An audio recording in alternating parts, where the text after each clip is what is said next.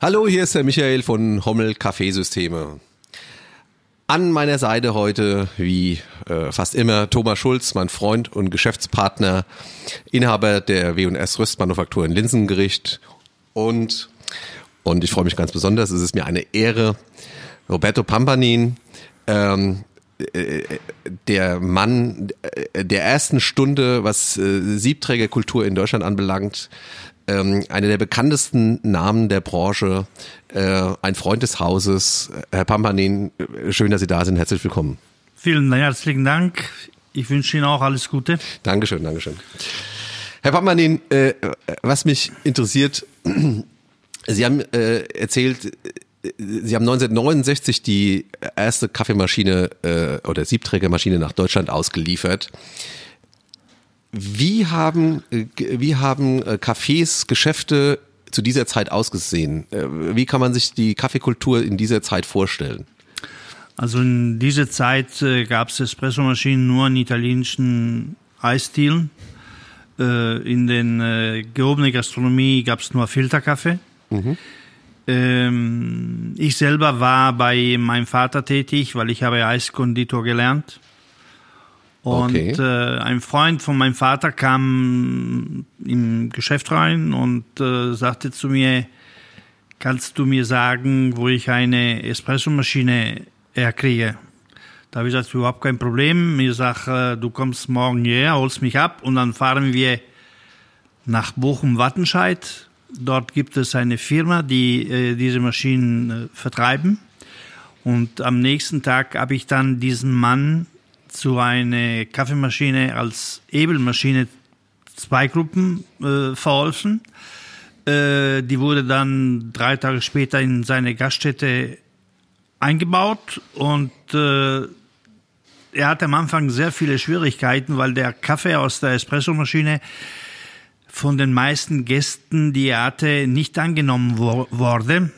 Kann ist. ich mir gut vorstellen. Und äh, dann habe ich erstmal den dazu gebracht, ich sage, du musst zweierlei Kaffee nehmen. Du kannst nicht ein Espresso machen mit für einen deutschen Kaffee, das geht nicht. Du musst einmal einen Kaffeecreme haben und du musst einmal einen Espresso äh, haben und du musst auch eine zweite Mühle haben. Das wollte er nicht verstehen.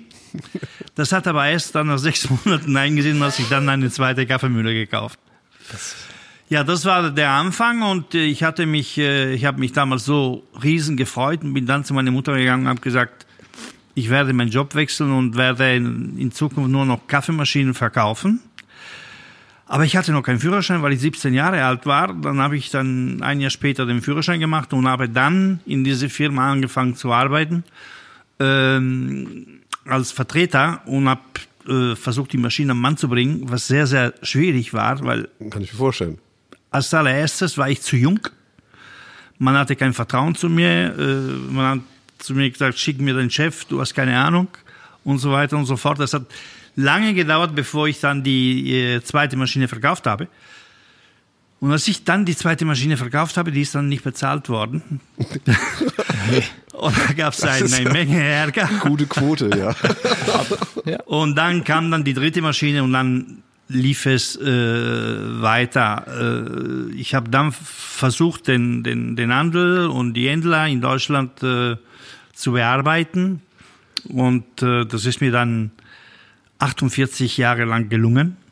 Und dann gab es einen Firmenwechsel bei mir. Ich habe mich für eine andere Maschine entschieden und das war jetzt seit zwei Jahren für Sanremo.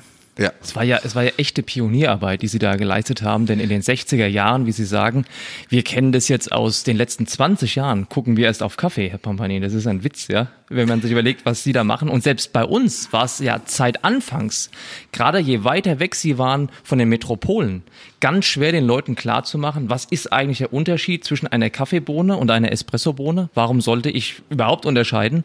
Und wenn man jetzt überlegt, Sie machen das schon 30 Jahre länger, dann muss das so ungefähr gewesen sein wie Mondfahrttechnik, zu sagen den Leuten, was ist der Unterschied, warum musst du weg vom Filterkaffee, wo ist die Begründung und, da kann ich jetzt auch sagen, habe ich mit äh, genauso erlebt, wie Sie es gerade sagen, als ich die Firma gegründet habe, war ich ja auch noch sehr jung.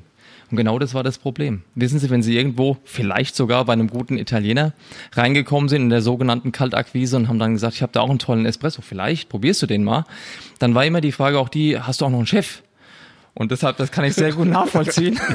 Das hat den Kaffee nicht besser oder schlechter gemacht. Aber nein. es ist ein, eine Sache, man muss erstmal sich da reinfinden. Und deshalb, Natürlich, äh, Sie haben es noch viel eher gemacht. Ich habe es viel eher gemacht und ich habe äh, sehr viel äh, lernen müssen. Vor allen Dingen äh, den Menschen beizubringen, wie ein Espresso oder wie ein Cappuccino gemacht werden muss oder oder sollte. Äh, das war das war verdammt nicht einfach. Wir hatten auch damals nicht die Technik von heute. Also es gab keine Elektronik, es gab meistens nur Hebelmaschinen und dann gab es äh, halbautomatische Maschinen, die mit Wasserdruck gelaufen sind. Da hast du für einen Kaffee drei Liter Wasser verbraucht. Äh, das wussten aber die Menschen nicht. Die Technik ist dann äh, umgesprungen mit Rotationspumpen und ab diesem Moment ist es äh, die Espressomaschine besser geworden.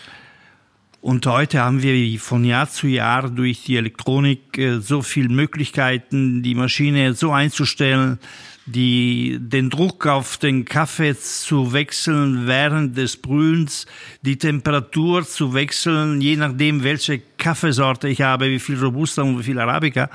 Und ich kann das, was ich schlimm finde, ist, wenn man auf die Temperatur nicht darauf achtet. Ja. Wenn ich einen Kaffee habe, den ich mit 92 Grad brühen sollte und ich habe 93 Grad, dann schmeckt der Kaffee einfach Ja. nicht mehr. Das So ist das es. Problem. Aber das, das Problem haben wir heute noch. Also es war nicht nur, das ist ja, das verstehen die Leute heute noch nicht. Ja? Das verstehen die Leute heute auch noch nicht. Das ist das Hauptproblem. Es, es wird immer besser von Jahr zu Jahr, weil Stimmt. durch diese Barista-Szene ähm, gibt es sehr viele Menschen, die lernen, mit einer Espressomaschine umzugehen und, oder auch mit einem Filterkaffee umzugehen, weil auch da stimmt die Temperatur, muss die Meistens Temperatur nicht, ja. stimmen, auch Ja. beim Filterkaffee. Klar. Nicht nur bei einer Espressomaschine. Ähm, es werden immer mehr, aber wir haben noch so viel, einen weiten Weg vor uns. Also ich schätze, dass man von äh, den, diejenigen, die hinter einer Kaffeemaschine stehen, 35 bis 40 höchstens Prozent Menschen sind, die eine Kaffeemaschine verstehen und die etwas von Kaffee verstehen. 60 Prozent können das immer noch Ich nicht. hätte das sogar äh, niedriger äh, geschätzt jetzt, weil es unheimlich viele Aushilfen, da ist immer einer dran, zehn Aushilfen, einer ist dran, der ein bisschen Ahnung hat. Aber es ist sehr interessant, dass Sie das sagen. Aber lassen Sie uns bitte nochmal auf die Anfangszeit zurückkommen. Äh, ich kann mir gut vorstellen, dass in den, äh, äh, in den Eis-Venetien und in den Pizzerien, dass da äh, Siebträgermaschinen standen. Aber als ich jetzt als Jugendlicher in den 90er Jahren in Italien war, da war es ja noch wichtig, dass die Restaurants äh, draußen hin für uns Deutsche geschrieben haben, hier gibt's Filterkaffee. Also wir hatten das ja, äh, wir haben das ja gar nicht gewollt. Es war ja gar kein Markt da oder wir haben das ja gar nicht gewünscht, ein Espresso oder ein Cappuccino, haben es gar nicht verstanden.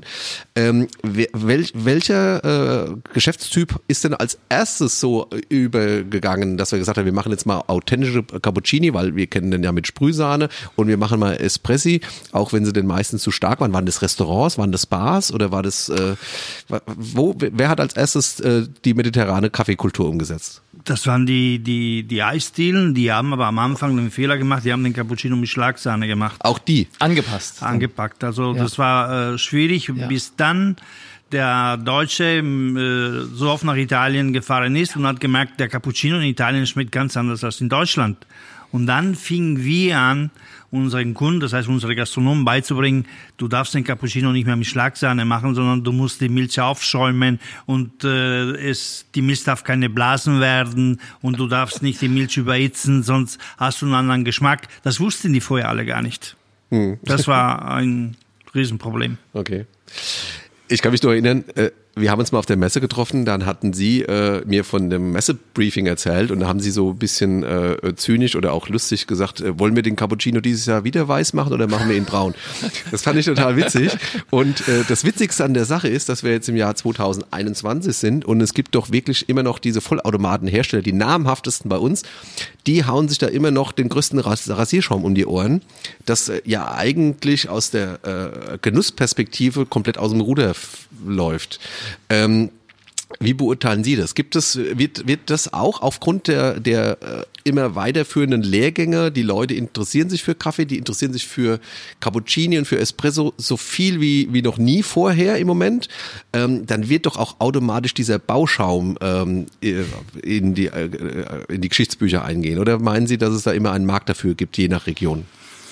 Ich kann mich daran erinnern, vor ungefähr zehn Jahren äh, gab es einen Test über ähm, Espressomaschinen und Vollautomaten. Und äh, bevor diese äh, Test stattfindet, äh, haben wir eine Versammlung gehabt und dort waren die meisten Hersteller von Vollautomaten. Und dann habe ich meine Frage gestellt, wie soll der Cappuccino aussehen, weiß oder braun? Mhm. Und ein Vertreter von einer namhaften Firma sagte zu mir, was meinen Sie damit? da habe ich zu ihm gesagt, ich sag, wissen Sie was, bei mir ein Cappuccino, der ist braun, bei Ihnen ein Cappuccino ist weiß. Da sagte er zu mir, Herr Pampanin, Sie wollen doch wohl nicht sagen, dass wir das Ganze seit zehn Jahren falsch machen. Ich sage, genau so ist es. und da hatte ich einen, einen, einen Mitbewerber von mir, der ist auch Roberto, ist äh, seit zwei, seit eineinhalb Jahren in, in, äh, in Rente gegangen. Da sagte er zu ihm, der Herr Pampanin hat recht. Ihr macht alles falsch. Mhm. Und da gab es eine riesen Diskussion und acht Monate später hat diese Firma dann äh, eine Maschine auf den Markt gebracht, wo man einstellen konnte, ob der Cappuccino weiß oder braun sein ja, soll. Das kennen wir, ne? Wo es dann parallel war. Ja, wo die Kunden gesagt haben, ich hätte den und den. Und man hat dann das auch hingeschrieben. Dann Cappuccino nur, weiß. Sie haben es sich dann braun. nicht mehr getraut, aber Cappuccino zu nennen, dann musste dann Flat White heißen. Das war ein neuer Name, ja. ja. Genau. Äh, sehr interessant, ja, sehr interessant. Aber ich muss äh, äh, noch, noch mal was fragen aus Ihrer Warte. Ähm, die, äh, die ganze Problematik mit dem Milchschäumen, ähm, ich weiß nicht, ob es stimmt, aber mir sagen die Italiener, das haben die nicht. Also in Italien kann jeder Milch aufschäumen. Wir machen ja da einen riesengroßen äh, Tanz, Eiertanz darum. Wir getrauen uns das nicht, wir machen das falsch oder irgendwas. Ähm, das war ja auch dann wichtig. Ein Ruf nach den Aufschäumhilfen muss her.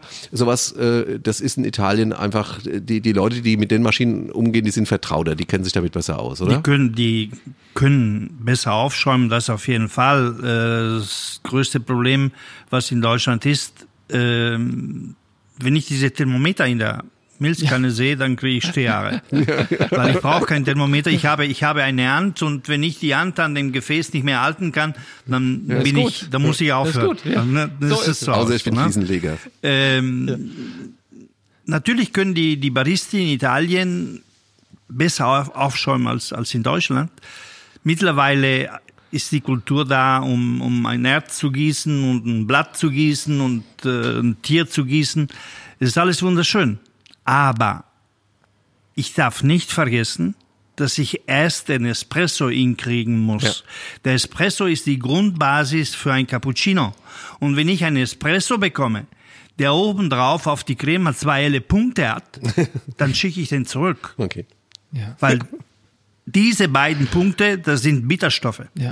Und das ist auch das, wie wir es ja auch wahrnehmen. Wir sagen, es wird sich unglaublich viel Mühe gegeben in vielen Kursen oder auch in stundenlangen Tutorials im Internet, wo geguckt wird, wie schäume ich eigentlich meine Milch und kann dann vielleicht den Schwan und der hat sogar ganz mhm. viele Federn. Mhm. Das Grundprodukt Espresso wird ganz vergessen, weil man denkt, ich habe eine tolle Maschine gekauft mit viel Elektronik, die nimmt mir das ab und ich brauche mich nicht drum zu kümmern und das schmeckt dann auch entsprechend und das ist was, wo wir auch sagen, wird der zweite Schritt vor dem ersten aufgemacht. Ja. Aber äh, das ist natürlich auch so, weil es ist alles im Moment so was Optisches. Die, die Deutschen ja. beurteilen alles so optisch und äh, diese ganzen Instagram-Accounts, die von den Baristi durch die Decke schießen, was wollen die auch anders machen als Milch aufgießen? Das andere können sie eben nicht optisch darstellen.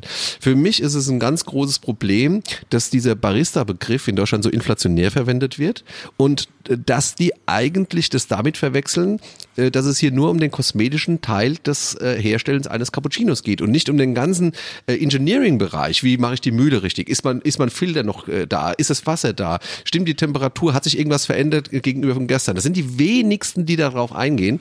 Und insofern haben Sie vollkommen recht. Erstmal muss das Grundprodukt stimmen, bevor ich hier den Fehlerfanz machen kann. Aber, und da habe ich die schlechte Nachricht oder beziehungsweise meine Beobachtung, äh, ich glaube, die Deutschen lassen sich da immer noch sehr stark davon blenden, wenn irgendwie eine ganz besondere, ein ganz besonderes Tassenkonzept, ein ganz besonderes Ladenkonzept oder ein ganz besonderes super schönes Herzchen und dann muss es ja schmecken, dann müssen die mhm. das ja können. Das ist beim Essen übrigens ganz genauso. Restaurants, mhm. die müssen super eingerichtet sein und dann ist es vollkommen egal, was die da aus der Küche hauen. Hauptsache es ist ein bisschen hip und ein bisschen fancy da zu sein. Und äh, deswegen ist meine Frage eigentlich, äh, gibt es da eine Erklärung dafür? Ich glaube, dass Deutschland im Bereich Sensorik äh, noch nicht so weit ist wie Italien. Die äh, brauchen da noch Anleitung. Hat das damit was zu tun, dass wir so wenig Geld für Lebensmittel ausgeben oder haben Sie eine andere Erklärung? Aber irgendwo ist das auf jeden Fall die, die Beobachtung, die ich machen kann. Es geht nicht ums Grundprodukt, sondern um die Show. Es geht um die Show, das äh, auf jeden Fall. Aber wir haben, wir haben bei uns in Italien eine, eine breitere Variante in der Gastronomie als, äh, als in Deutschland und auch an, an Speisen. Mhm. Und es gibt nicht nur ein italienisches Essen, sondern es gibt ein regionales Essen in Italien. Das heißt, Italien besteht auf mehrere äh, Regionen und jede Region hat äh, seine Spezialitäten. Und wenn wir über, über Kaffee aus Neapel reden wollen, das ist eine, eine Sache für sich selbst, weil dort äh, wird nur Robusta-Kaffee verwendet, mhm. eine hochwertige Robusta. Sie bekommen in der Tasse nur 20 Milliliter und die Tassen sind in heißem Wasser aufbewahrt. Okay. Und, und wir haben äh, in der Vergangenheit und auch heute Kaffeemaschinen produziert, die äh, mit 12 Bar arbeiten statt mit 9 Bar. Mhm. Weil die mussten mehr Druck haben, weil die haben nur 20 Milliliter äh, in der Tasse fließen lassen. Für einen normalen Espresso, auch in Italien, außerhalb von Neapel, äh, sind 30 Milliliter und die Auslaufzeit sollte zwischen 20 und 30 Sekunden sein. Wenn ich 25 Sekunden habe, dann habe ich das Top in der, in der Tasse. Mhm. Aber ich muss aufpassen, dass ich keine weißen Punkte oben habe. Das heißt, der Barista muss in der Lage sein, zu erkennen, wann er die Maschine stoppen muss und wann er, und er muss die, die Kaffeemühle richtig einstellen, damit kein weißer Punkt auf die 30 Milliliter rauskommt. Da wäre das Säurekreuz erreicht schon, wenn ja. die weißen Punkte. Ja, ja, ja. ja. Wichtig ist auch die, eine Kaffeemühle. Ich meine, ein Gastronom, der drei Kilo Kaffee pro Tag macht und hat eine Kaffeemühle ohne äh, Mahlscheibenkühlung, der macht auch was falsch, weil der verbrennt den Kaffee schon beim Mahlen. Ja, das sind aber auch unsere ganzen Superstars, die im Moment so da sind, die dann irgendwie Kaffee aus einer äh, Haushaltsmühle mit 54er Durchmesser ihren neuesten Superblend da äh, produzieren. Das merken die wahrscheinlich selbst nicht. Die finden ihren Kaffee total super. Der, der, der Filter äh, macht das Wasser sauer äh, und das ist wirklich schon auch das, was ich meinte. Diese ganze Problematik. Hauptsache, man setzt sich in Szene und es geht nicht mehr ums Produkt, sondern um den um den Produzenten. Das ist ein bisschen, äh, ein bisschen schade, wenn, wenn zumindest, ja. wissen Sie, aus unserer kurzen Klar. Sicht, wir machen das jetzt seit 15 Jahren und nicht seit, oder du seit 20 ja. Jahren und nicht erst seit 50, aber das ist im Moment so auch diese Entwicklung, äh, wo, wir reden wo ich merke, wir, immer noch über dieselben Themen. Wir, wir reden über dieselben Themen. Wir reden immer noch über dasselbe. Vor wir, 20 Jahren, vor 40 Jahren. Genau. Wir reden immer über dasselbe. Genau. Und wir, wann, wann kommt mal der Schritt zu sagen, okay, jetzt gucke ich mir wirklich vielleicht mal mein Produkt genau an und mache das erstmal top. Und wenn ich das richtig gut kann dann kann ich hergehen, so sage ich es immer unseren neuen Kunden, die dazukommen, wenn du das wirklich gut kannst, dann steigere deine Geschwindigkeit und halte das Niveau und werd schnell und kann drei Kilo verarbeiten am Tag. Und dann musst du wieder gucken, kann mein Maschinenpack mithalten, bin ich gut genug? Und dann kommt alles oben drauf. Und das wird genau. gar nicht gemacht. Ich genau. habe die schönste Karte, das tollste Konzept und dann läuft das schon von selbst. Der Kunde kommt rein, zahlt viel Geld und sagt, kriege ich nebenan aber auch. Und dann wundert man sich, wo ist der Erfolg? Ja. Ich meine, der Espresso-Preis oder Cappuccino-Preis oder Latte Macchiato-Preis in Deutschland stimmt. Das heißt, der Gastronom hat eine vernünftige Marge, wo er ja. gut damit leben kann. Ja. Dann sollte er es vernünftig machen. Ich, ich nenne immer ein Beispiel. Wenn ich mir einen Anzug kaufe und ich komme nach Hause und es fehlt ein Knopf, dann habe ich zwei Möglichkeiten. Entweder ich nehme mir den Knopf an oder ich bringe den Anzug zurück. Wenn ich einen Espresso bekomme, der nicht okay ist, den trinke ich nicht und den lasse ich zurückgehen. Mhm. Das mache ich grundsätzlich. Ja, okay. Dann haben sie es ja es schwer. Gibt natürlich, es gibt natürlich, äh, ich weiß nicht, äh, Kessa kennen Sie? Ja. Wenn ich mit Kessa zusammenkomme, das ist einer der ersten Baristi-Profi in, in Deutschland gewesen und ist, wenn ich mit ihm zusammen bin, bevor wir irgendeinen Laden betreten, sagt er zu mir, du trinkst aber keinen Kaffee. er weiß, was kommt. Er weiß, was kommt, ja. Äh, sehr interessant. Ja, aber der, werden wir jetzt da schon bei diesen ganzen äh, Sachen, die wo, wo wir denken, dass der zweite Schritt vor dem ersten gemacht wird und die ganze Show draufgepackt und dann reden, nehmen wir es doch auch mal beim Nahen, das nennen wir Third Wave Kaffee. Und äh, oder Third Wave Coffee. Wir haben dem ja auch viel zu verdanken. Es kommen unheimlich viele Ideen und jeder macht was und das ganze, äh, die ganze Aufmerksamkeit, die neuerdings der Espresso und der Cappuccino erfährt im, im privaten äh, Haushalt, das hat schon was mit Third Wave Coffee zu tun. Das, also da bin ich schon auch der Meinung, dass wir der ganzen Sachen auch äh, was Gutes abgewinnen sollen. Aber äh, so viele gute Baristi, wie jetzt im Moment alle in Erscheinung treten oder sich bei uns vorstellen, kann es ja gar nicht geben. Vor allem nicht, wenn man erst ein halbes Jahr Erfahrung hat und war vorher äh, was weiß ich, äh, Automechaniker. Und es kann auch nicht so viele gute Röster geben, weil äh, Röster ist ein Handwerk. Ich meine, Sie, Sie wissen das. Ähm, da muss man erstmal äh, 10.000 äh, Chargen üben, dass man keine Säure drin hat. Die haben es nicht geschafft und haben dann gesagt, ach, wissen Sie was, unsere Säure nennen wir Frucht, ist doch total super. Machen wir einfach Third Wave Kaffee, grüne Kaffees. Was halten Sie denn von denen? Das ist diese, diese neuen kurzgerösteten Kaffees, die so viele floralen Noten haben? Also meiner Meinung nach äh, sollten wir als alles erstes immer bei einer, vor allen Dingen im Espresso-Bereich, immer bei einer Kaffeemischung bleiben. Ja. Das ist für mich Punkt eins, weil wir haben nicht jedes Jahr die gleiche Sonne. Und je mehr Anteile, je mehr Komponenten ich habe in meiner Kaffeemischung, je besser kann ich es ausgleichen. Kompensieren, so ist es. Es gibt gute Cafés in Italien, die haben vier verschiedene äh, Arabica-Sorten drin, aber es gibt auch welche, die haben zwölf oder vierzehn verschiedene Arabica-Sorten drin. Und je mehr Sorten ich habe, je besser kann ich ausgleichen und kann das Produkt Jahr für Jahr immer besser behalten. Ne? Okay, aber bis zu einem gewissen Punkt, wo es dann so viel ist, dass er ein bisschen belanglos wird. Den Eindruck hatte ich, wenn dann irgendwie das Ganze aus 20 verschiedenen... Wenn, noch ein, wenn man noch einen Protagonisten übrig behält. Die Frage ist ja, wenn ich jetzt mehr als, bei uns sind vier Sorten zumeist, ja. drei oder vier. Und wenn ich äh, aber dabei bleibe und würde sagen, ich mache sieben Sorten oder acht, ich habe aber eine Sorte, die vielleicht 30 Prozent ist, gibt den Charakter und alle drumherum können die Gewürze dann genau. stärken, ja. hervorheben, ja. schwächen, abmildern. Dann ist eine, für, für uns ist, Herr Pambanin, Sie reden mir aus der Seele.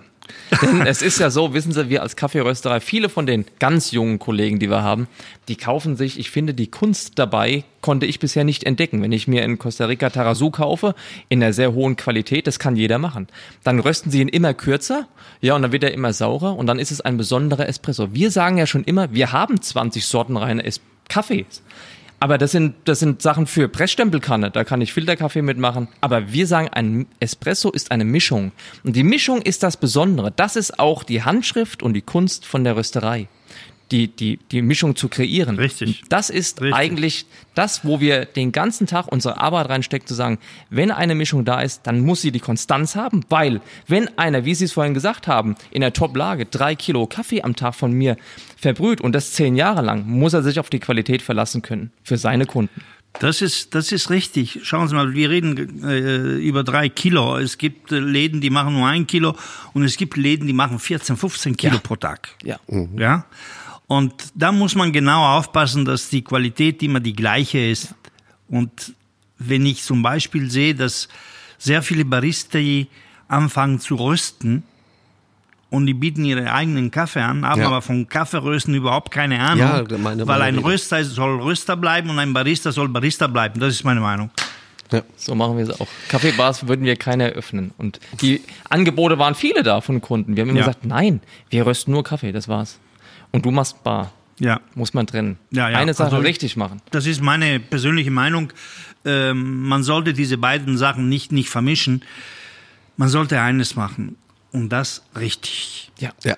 Das wird auch immer wichtiger. Da hatten wir auch schon mal drüber gesprochen. Spitze Profile. Man kann, man kann kein Experte mehr auf vier Gebieten sein. Dafür sind die Sachen mittlerweile viel zu komplex. Und das, was der Kunde erwartet, äh, die Erwartungshaltung, beziehungsweise auch der, äh, man muss abliefern ja. und man kann nur abliefern, wenn man in einer Sache sein Ex äh, Experte und, ist. Und der Tag hat auch nur 24 Stunden. Ich, ja. ich meine, äh, heute, wir sind, wir sind am Jahresbeginn. Eigentlich ist wenig los. Ich komme aber direkt von der Maschine, von der Röstmaschine hierher. Vielleicht rieche ich noch in den Haaren ein bisschen. Also wir haben gerade erst geröstet. Es ist viel zu tun. Man hat ja gar nicht die Zeit. Jetzt, ich hätte nicht die Möglichkeit, am selben Tag ein guter Gastronom zu sein. Das schaffe ich nicht. Und umgekehrt wird es ähnlich sein. Also ich bin oft äh, auf Facebook und äh, wenn ich mir anschaue, was auf Facebook alles gepostet wird, an Espresso, an Cappuccino und an Latte Macchiato, das äh, das mache ich meistens abends, wenn ich, wenn ich zu Hause dann gegessen habe und habe ein bisschen Ruhe in mich, dann kann ich nur noch mit dem Kopf schütteln. Wie kann man sowas posten? Das ist, ist doch idiotisch, aber es, es ist immer wieder jeden Tag, jeden Tag, dass einfach Unsinn gepostet wird. Ja.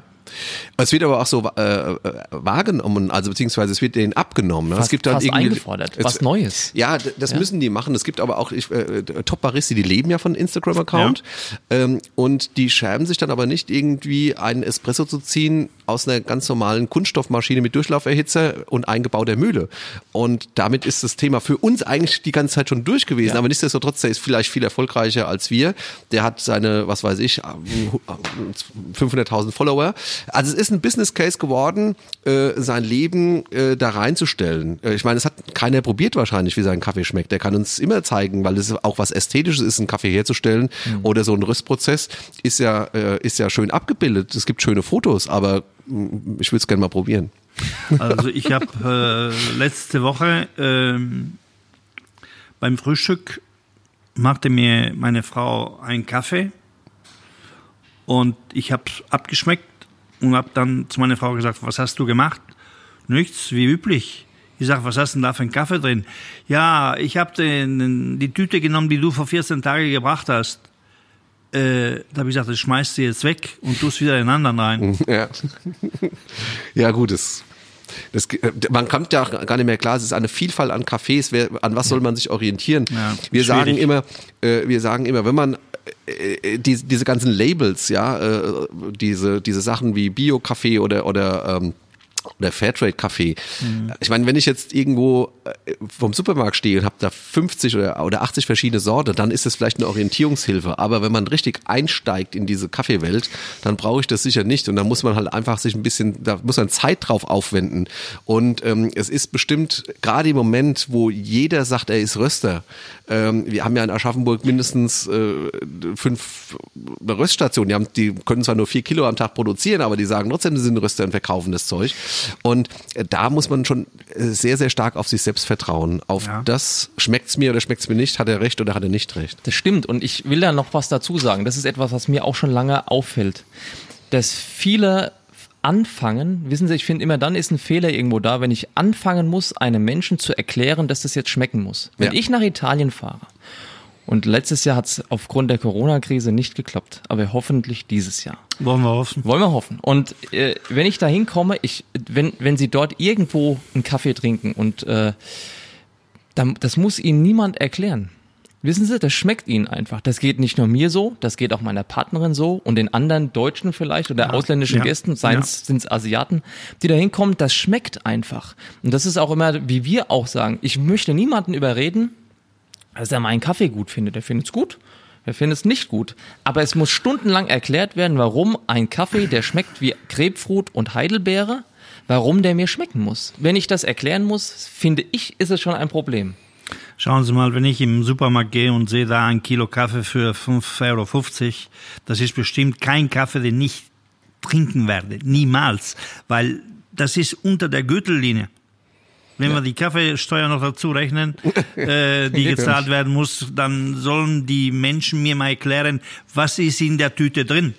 Das verstehe ich nicht. Ja, bleibt nichts Ja? übrig, ja. Also meiner Meinung nach ein Kaffee unter 14 Euro ist, äh, kommt für mich nicht in Frage. Ja, aber es, wir, wir reden aber genauso im, äh, im oberen Segment von äh, äh, Röstneulingen, die äh, einen Marketingplan haben, die den Kaffee für 40 Euro anbieten, der er auch nicht wert ist. Und Genau. deswegen gibt es nur eine Sache, man muss einfach ein bisschen die Sensorik trainieren, Ja. äh, ein bisschen äh, be bewusst Sachen konsumieren und auf, sich auf sich selbst verlassen. Ja, Also es ändert sich ja auch. Schauen Sie mal, äh, der, äh, der Geschmack ändert sich ja auch im, Ja. der, mit dem Alter ganz normal. Ja. Schon mal ganz klar, dass man eine ganz andere, äh, dass man eine ganz andere Rezeption hat. Und insofern einfach auf sich selbst verlassen und sich nicht immer alles äh, erklären lassen müssen, was gut ist und was nicht gut ist. Das ist so auch man, wenn, wenn wir äh, unsere Barista-Schulungen haben, ist das auch so ein bisschen meine äh, Lehrphilosophie. Ich will mal eins äh, erzählen. Vor zehn Jahren hatte ich bei einer Barista-Schulung äh, einen Eisdielenbesitzer aus Italien, der schon seit 30 Jahren in Deutschland lebte und arbeitete.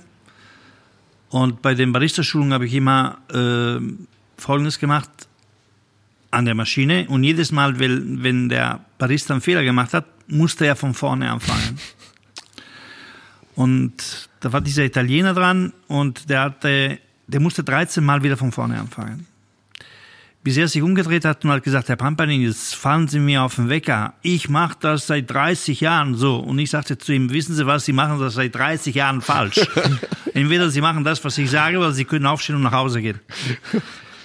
Zwei Jahre später, zwischen Weihnachten und Neujahr, rief er mich an und sagte zu mir, Pampanin, sind Sie in Italien? Ja.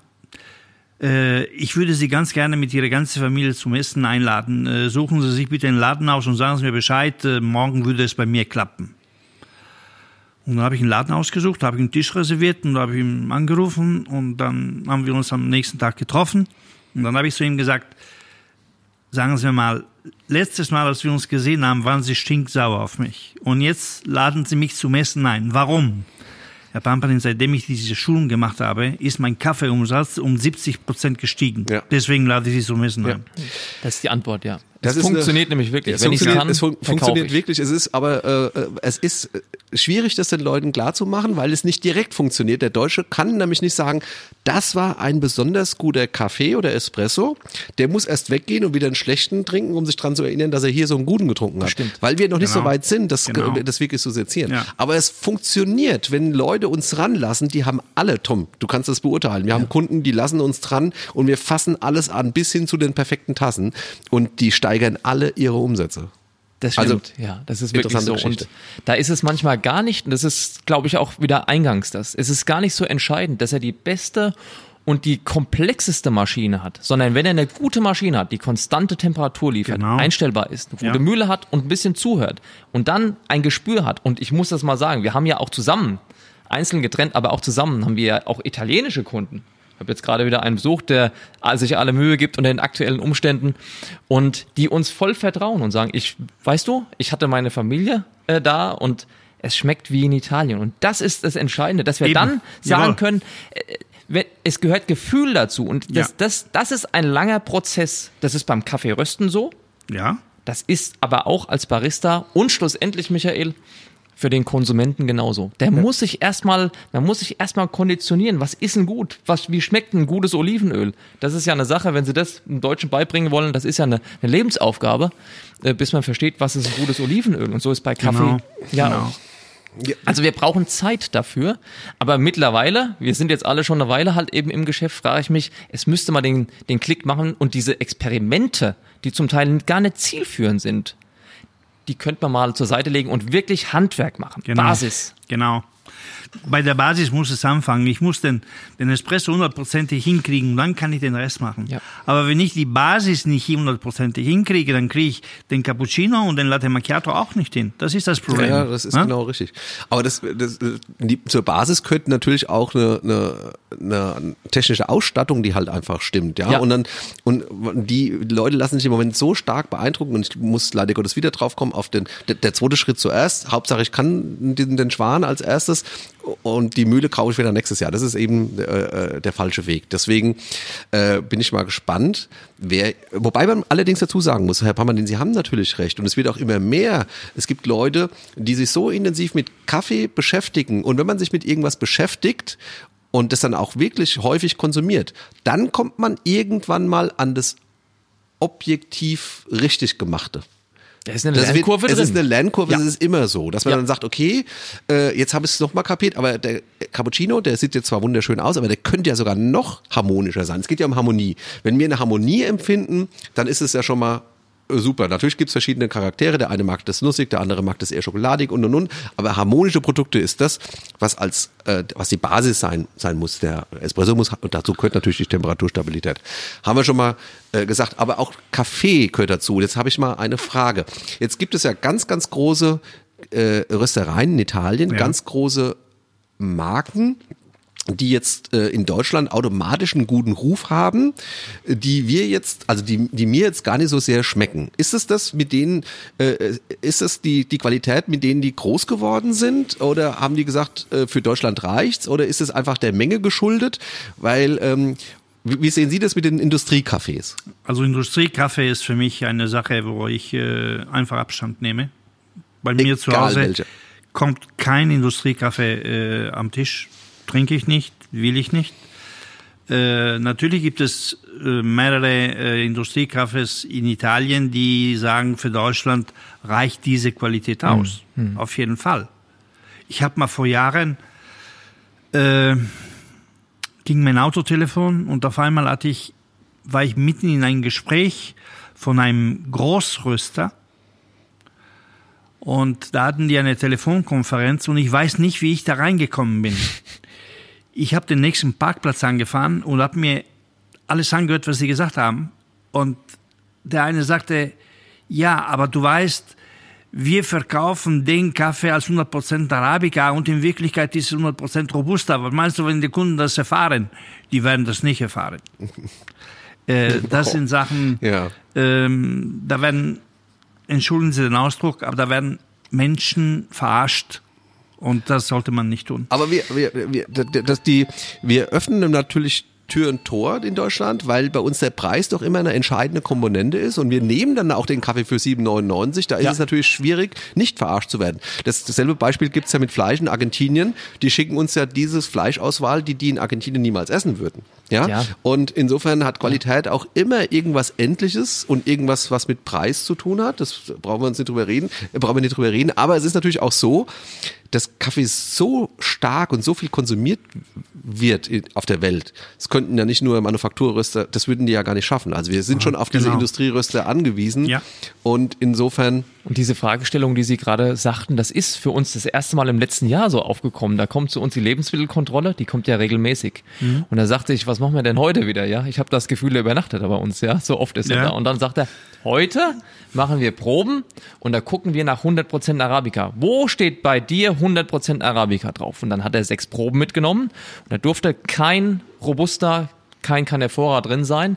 War natürlich nicht. Und da haben wir dann gesagt, ja, wie kommst du denn auf die Idee? Da sagte er, wir haben in der Industrie, aber auch bei kleineren Röstereien ganz oft den Sachverhalt, es steht 100% Arabica drauf als Qualitätssiegel und es ist keiner drin. Ja, und das ist, ähm, Schauen Sie mal, es ist bei 100%igen Arabica ist es schwieriger, eine Crema zu bilden. ja, Ja, und wenn ich dann 10% oder 5% Robusta reingebe, wir müssen ja unterscheiden zwischen Crema und Schaum. absolut. Ja, ich lache mich immer tot, wenn ich einen Espresso bekomme und äh, den lasse ich dann 30 Sekunden stehen und er wird weniger und weniger und dann rufe ich den Kellner an und sage ich, bekomme ich Rabatt, das ist weniger geworden. Das ist keine Crema, das ist Schaum. ja. Ja, und äh, ein Robusta macht eben mehr Schaum als, äh, als Crema. Ja, Und äh, deswegen gibt es mehrere Röster, die einfach etwas äh, Robusta hinzugeben, damit die Crema besser aussieht. Aber äh, äh, höre ich da auch raus, das ist eine Frage an, an, an, an Sie beide, äh, dass der Robusta im Durchschnitt der günstigere Kaffee ist? Weil ich habe zum Beispiel auch ein, ich finde, äh, äh, mein Lieblingskaffee hat zum Beispiel 50% Robusta drin, auch wenn der natürlich, Sie haben recht, auch wenn der natürlich äh, zum, zum, zum Schäumen ein bisschen neigt, trotzdem, wenn er frisch geröstet ist, ist das was Tolles. Aber es gibt doch auch hochwertige Caneforas, oder ist klar. das, äh, oder ist es immer eine, Es ist immer eine Preis, es ist immer ein Preisunterschied, weil der Robusta-Preis ein anderer Markt ist als der Arabica-Preis, wird auch separat gehandelt an der Börse. Und ein Robusta wird immer etwas günstiger sein. Es ist aber nicht so, wenn er hochwertig ist. Wir reden jetzt mal von, wir haben jetzt gerade einen indischen äh, Robusta wieder gekauft, das ist ein, auch ein AAA-Produkt, ein sehr hochwertiger. Der ist natürlich teurer als ein billiger Arabica. Aber er ist niemals so teuer wie ein teurer Ar- Arabica. Also Okay. das wird schon Auf immer eine jeden Fall, denn Diskrepanz den sein. meisten Kaffee, der in Neapel getrunken wird, ist ein teurer Robusta. So ist es es. gibt einen guten Robusta und es gibt einen schlechten So Robusta. es. Und äh, ich meine, ich weiß nicht, ob Vietnam der richtige Kaffeeland ist. Ne? Von, Aber das da, ist von denen haben wir gar zweitgrößte- nichts. ja, sehr gut. Äh, aber das Ja. mittlerweile ist äh, Zweitgrößte, ja, ist der zweitgrößte Kaffee. Exporteur Ja. geworden. Ja. Ja. Das, das Wahnsinn. macht Bedenken. Und Deutschland, Deutschland ist der größte Kunde. Ist der größte Kunde. Deswegen. Aber wir haben keinen davon. Aber das, das stimmt. Natürlich, klar. Es gibt Robusta-Qualitäten, die sind so gut, wie Sie sagen. Die können wir ohne Bedenken pur Genau. trinken. Wir bieten das bei uns immer noch nicht zum Verkauf an. Wir haben aber Kunden, die kommen rein und sagen, mach mir doch mal bitte ein Kilo von dem Robusta. Und das sind oft im Übrigen italienische Kunden, die sagen, ich möchte das zu Hause gerne trinken. Und es geht gut. Ja, aber Sie wissen, ähm, Italien ist ein langes Land. Ja. Ne? Das fängt in den Dolomiten an und das hört unten mit Sizilien auf. Ja. Und je mehr südlicher ich gehe nach Italien, je mehr Robusta habe ich drin Ja. in der Kaffeetüte. Ja, so ist es. Bis zu 100 Prozent. Ja. Ja. Aber äh, äh kann man das auch sagen? Weil ich habe, ich kenne jetzt so ein paar Beispiele, äh, italienische Freunde aus Sizilien, die dann dreimal Zucker reinmachen. Äh, liegt es an dem Überhitzen der Maschine, dass es sehr viel Bitterstoffe ist, gepaart mit dem Robusta? Dass die, ist es ist es auch ein Nord-Süd-Gefälle, dass man unten im Süden mehr Zucker reinmacht in die Kaffees oder ist das ein Zufall jetzt? Wo ich viel Zucker rein tun muss, das ist dann ein schlechter Kaffee und dann tue ich viel Zucker rein, damit ich ihn überhaupt trinken kann. okay, Wissen Sie, wie ich das? Ich kenne, ich habe ein paar italienische Kunden und da ja. ist auch einer dabei, mitten in Frankfurt, ein ehrwürdiger Italiener und der macht das auch schon sehr lange hier und der macht immer viel Zucker in Espresso rein, aber der rührt das nicht um. Der macht da zwei Löffel Zucker rein. Ja, genau. Dann sagt er zu mir, dann hebe ich das zweimal. Dann kommt der Löffel an die Seite und dann wird er so abgetrunken, aber es wird nicht, wie in Deutschland, so lange verrührt, bis ich eine gesättigte Zuckerlösung ja, ja. habe. Das machen die nicht. Das ist, äh, das macht er bestimmt, weil er äh, keine richtige Creme hat, sondern einen Schaum oben drauf. Mhm. Okay. Es gibt auch welche, die sagen, äh, der Espresso ist gut, wenn der Zucker äh, über den Schaum bleibt stehen das, bleibt. Ja. Das ja, ist ja das erste das, Kriterium das, eines Deutschen. Ja, das muss schön langsam Das ist aber auch total falsch. Ja, das muss stabil sein, denkt er immer. Ne?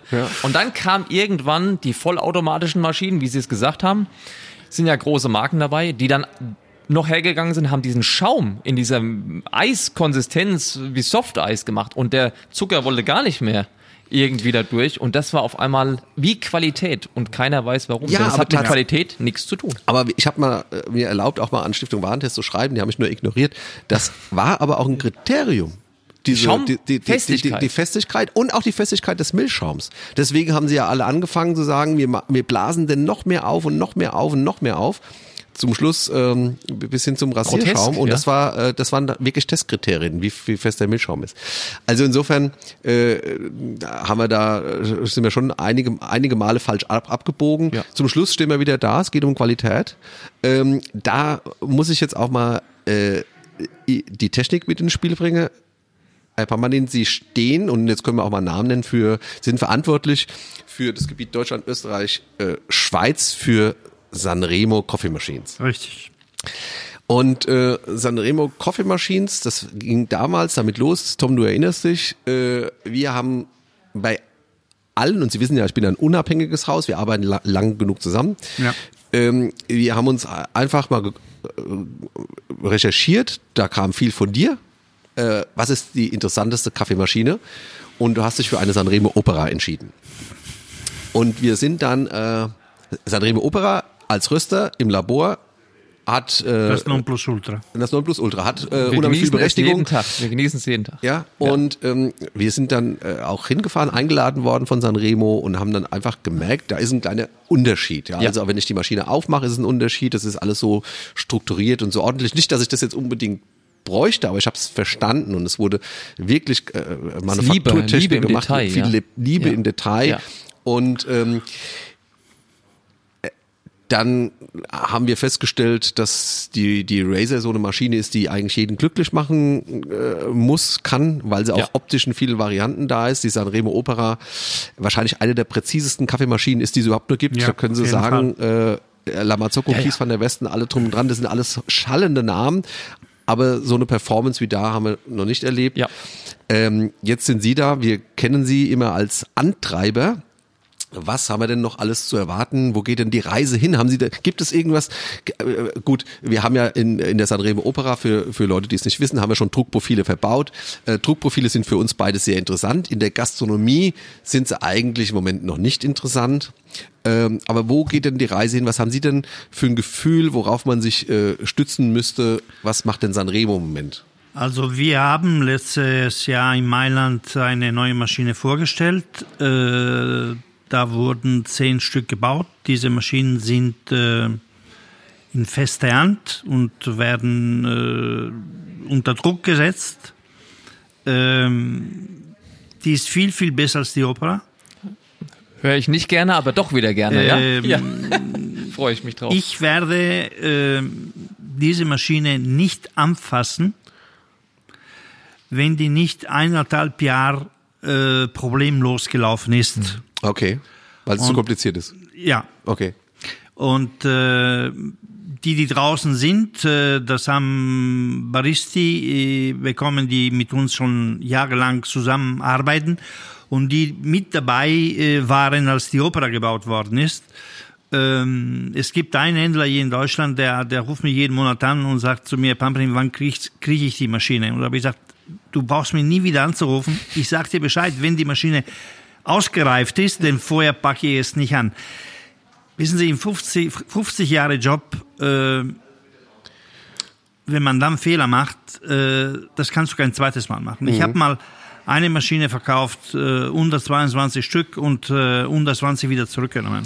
Ich glaube, ich weiß, welche Sie meinen. Äh, ich war dabei. Es gibt äh, und, und jede Maschinenhersteller hat eine Leiche ja. im Regal. Natürlich. Jeder, jeder. Und die werden auch zu früh auf den Markt gebracht, weil genau. die werden zu früh. Äh, ja. Ich weiß nicht, äh, das ist meine Meinung. Die werden zu früh äh, an den Messen vorgestellt und da ist der Druck von dem Konsument auf uns Händler so ja. stark, dass wir den Druck weitergeben und dann hauen sie die etwas zu früh raus. Das ist genau. mir auch schon aufgefallen. Genau. Ja haben wir ja zusammen schon mehrmals gehabt, ne? Ja. wo es wirklich hart am, am Limit war, dann hart an der Grenze. Der Kunde ist dann auch nicht bereit, das zu akzeptieren. Er will ja, ja die fertige Maschine. Ja. Ich meine, wir haben jetzt ähm, in diesem Monat eine neue Maschine auf den Markt gebracht. Das ist die F18 mit einem Single Boiler. Die, mhm. die sieht aus wie die F18 normal als Multiboiler, ist aber preisgünstiger und äh, nicht so stabil wie die wie die äh, Multiboiler, ja. aber auch sehr stabil. Ja, vor allem, weil sie in dem Preissegment ja gar nicht so Eben. gut aufgestellt waren. Ne? Richtig. Ja. Und dann haben wir für nächsten Monat äh, eine neue Haushaltsmaschine, die auf den Markt kommt, wo ich mich äh, unheimlich drauf freue. Das haben wir alles geheim gehalten. Es ist auch noch kein Foto rausgegangen. Keiner hat diese Maschine gesehen. Und auch da haben wir zehn Stück äh, bekommen. Und ich habe in Deutschland äh, drei stehen bei guten Händlern von mir, die diese Maschine austesten und wenn der Test dann über die Bühne gegangen ist und ich fahre diese Maschinen jede Woche ab, hm. dann kommt er auf den Markt. Hm. Sehr interessant. Und andere Trends, Mühlen, irgendwas. Was äh, äh, haben Sie ein bisschen Einblick, äh, was Australien im Moment anders macht als äh, als Deutschland oder als als Italien? Weil im Endeffekt habe ich den Eindruck, es kommt der, der, alle Impulse kommen aus Australien. Sie haben ja auch die Sanremo wurde ja auch mit einem Australien, äh, australischen Barista zusammen entwickelt. Genau, ja. Ähm, gibt es, äh, sind wir, wir haben ja gemeinsam über Perfectly Engineering gesprochen. Das heißt also, eher die Basics richtig machen, ordentlich einstellen, ordentliche Wartung, ordentliches Know-how, gute Röstung, gutes Wasser. Ähm, gibt es irgendwas, was Sie denken, es hilft oder ist äh, Know-how und Erfahrung mit nichts zu ersetzen?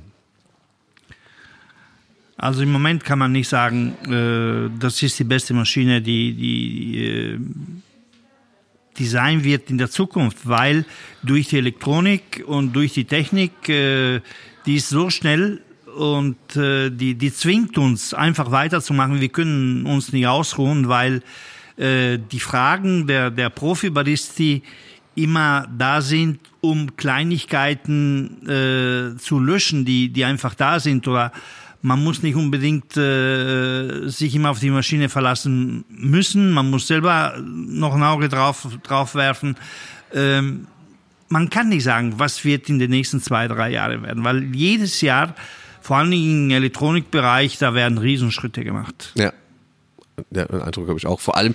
Aber äh, die, wir, über, wir überlegen die ganze Zeit, ob die Schritte ähm, alle zielführend sind. Weil, was habe ich davon, dass ich jetzt ja. jede Maschine mit, mit, einer, mit einem Tablet bedienen kann? Ja? Vor allem das obwohl, auf der obwohl einen Seite ich keine Ahnung davon habe. Ja. ja. Und die Hardware kommt ja manchmal nicht mit. Also bei der Opera will ich nochmal sagen, das ist etwas, was wir wirklich genießen. Wir haben Druckprofile für jede genau. Espresso-Rüstung erstellt. Ja. Alle unterschiedlich, ja. alle ja. verschiedene Temperaturen. Es geht ja manchmal um halbe Grad. Sie macht es. Sie ist so exakt. Und wissen Sie, wenn ich mit der Maschine dann einen Espresso mache und will einen Druckanstieg oder Abfall haben, die ist ja so exakt. Man könnte ja, wenn man es mehrere Stufen einbauen könnte, könnte man mit der Pumpe eine Melodie spielen. So exakt ist das. Es gibt dann aber Marktbegleiter, die haben auch das. Ich sage und die gar Pumpe kommt, mehr. Ja, und die Pumpe kommt ja gar nicht mit. Ich steuere ja. die Pumpe an und bis dann irgendwann der Impuls der Pumpe umgesetzt ist, ist der Espresso fertig und ich habe das gar nicht erreicht, diese Stufe. Das ist mit Sanremo diese Präzision. Das ist, glaube ich, was Entscheidendes. Die Software nutzt es nicht. Die Hardware muss es können. Ich werde Sie einladen, sobald die neue Maschine reif ist, Sehr äh, gerne. lade ich Sie beide im Werk in Italien Jawohl, ein, dann können das wir ist- das die doch neue gut. Maschine gemeinsam ausprobieren. Freuen Und dann werden Sie sehen, ja. wie viel Unterschied ist zwischen die Opera, die Sie jetzt haben, Ja. und die nächste Maschine, die auf den Markt kommt. Und wir haben das Gefühl, die Opera sei schon Lichtjahre voraus gegenüber vielem anderen, Auf jeden Fall, auf jeden auf Fall. dem Markt ist. Aber das, was uns auszeichnet, das ist auch äh, das Aussehen unserer Maschine. Also wir legen Ja. äh, viel, viel Wert darauf, dass die Maschine gut aussieht. Dass die Maschine ist ein Einrichtungsgegenstand. Stimmt. Ähm, wenn ich in einen Laden reingehe und ich sehe keine Kaffeemaschine, dort werde ich auch niemals einen Kaffee trinken. Aber wenn ich eine schöne Kaffeemaschine äh, sehe, da gucke ich zweimal hin und dann vielleicht drehe ich nicht nur ein Espresso, sondern zwei. Ja. Ja. Sehr interessant. Gibt es sonst noch was, wo Sie denken, äh, was wir demnächst komplett anders machen? Wir haben für uns, äh, für uns beide äh, beschlossen, dass die dritte Welle vorbei ist. Es gibt jetzt die vierte Welle, das heißt also wieder handwerkliches Geschick, ordentliche Rüstung, nicht irgendwie günstige Sachen, sondern einfach äh, Know-how, Know-how an der Maschine, technisch bestens unterstützt. Das wollen wir die vierte Welle nennen, auch wenn es nur für uns beide ist. Wir haben Spaß dran. Äh, wir möchten nicht alles mitmachen, was uns gerade angeboten wird. Ähm, ich bin gespannt. Äh, wir vertrauen darauf, dass Qualität sich durchsetzt, Qualität in der Tasse. Und äh, insofern bin ich mal gespannt, wo da die Reise hingeht. Wenn Sie einen Tipp für uns haben, hören wir den sehr gerne. Schauen Sie mal, Qualität ist äh, meiner Meinung nach äh, an erster Stelle. Äh, für mich gibt es nur Qualität, ob das jetzt im Kaffee ist, ob das im Wein ist oder ob im Olivenöl oder, oder ein Teller Spaghetti. Das muss einfach passen. Und schlechte Qualität gibt's genug auf dem Markt. Ja. Und ich sage mir immer eins, ich habe in meinem Leben noch nie, noch nie gemerkt oder gehört, dass Rolls-Royce Kurzarbeit hat. Haben Sie recht, ja. Es läuft. Es wird immer einen Markt geben für teure Produkte, für gute Produkte. Genauso, es wird immer einen Markt geben für den, für den Verbraucher, der kein Geld ausgeben will und der eben nicht auf Qualität äh, drauf achtet. Warum achtet er nicht auf Qualität? Weil er hat den Geschmack ja gar nicht, diese Qualität rauszuschmecken. Ja. Das ist das Problem. Ja. Ich habe So einen, ich habe einen Kunden, der ist auch schon lange im Geschäft. Wir sind sehr Pampani und der hat Folgendes gesagt. Ich glaube, das ist eine gute Zusammenfassung. Der hat gesagt, es werden nur zwei überleben. Der billigste und der beste. Genau, der Meinung bin ich auch. Dann könnten wir das vielleicht als Schlusswort so stehen lassen. Sehr Herr. Permanent, vielen, vielen Dank, dass Sie da waren. Ich habe zu danken, das war mir eine Freude. Es war uns eine viel Ehre. Spaß gemacht. Vielen Tom, Dank. vielen Dank. Dankeschön. Danke sehr. Hast du noch Fragen, Tom? Nein, keine mehr. Alles, Alles beantwortet. klar. Danke. Danke. Dankeschön. Tschüss.